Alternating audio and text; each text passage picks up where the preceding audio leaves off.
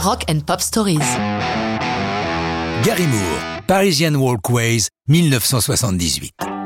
Les chansons à sens caché, ça existe. Parisian Walkways en est une démonstration. La clé de cette chanson, c'est Phil Lynott, le chanteur leader et bassiste de Thin Lizzy. Pourquoi?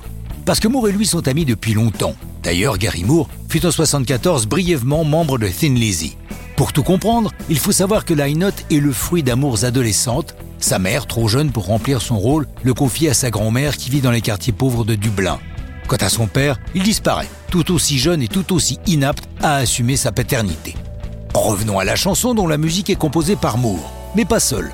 Le premier dépôt de la chanson mentionne, en plus de sa signature, une certaine Donna Campbell, le nom de la petite amie de Gary à l'époque de la composition. Au final, la chanson n'est plus créditée qu'à Line pour le texte et Amour pour la musique. Bien sûr, la chanson égrène en quelques vers tout le charme d'un Paris façon Amélie Poulain. Mais la clé du sens caché de Parisian Walkways apparaît dès le premier vers.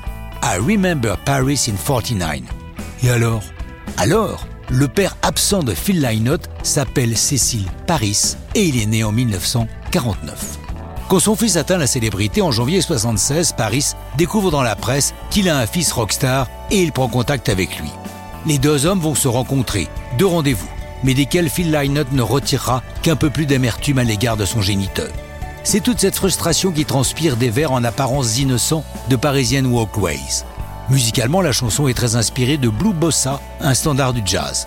Elle est publiée en 1978 et atteint la huitième place des hits britanniques.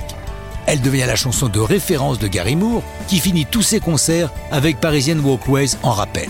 D'ailleurs, une version live enregistrée au Royal Albert Hall de Londres en 93 permet à la chanson de retrouver d'une part les honneurs des hit parades, mais aussi une nouvelle cohorte de fans qui enfin s'enthousiastent pour les qualités de guitariste de Gary Moore, très influencé par Eric Clapton, mais surtout par Peter Green, le guitariste et créateur de Fleetwood Mac. Moore est devenu l'ami de son idole et il joue sur une Gibson Les Paul modèle 1959 que Green lui a vendue.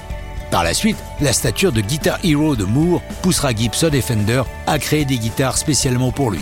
Malheureusement, Gary Moore va tirer sa révérence bien trop tôt. Il succombe à une crise cardiaque le 6 février 2011, il n'a que 58 ans. Après sa disparition, tout le gratin de la guitare lui rend hommage. Et en 2013, Clapton enregistre un des standards de Moore, Still Got the Blues, pour son album Old Sock. Et ça, c'est une belle histoire de rock'n'roll.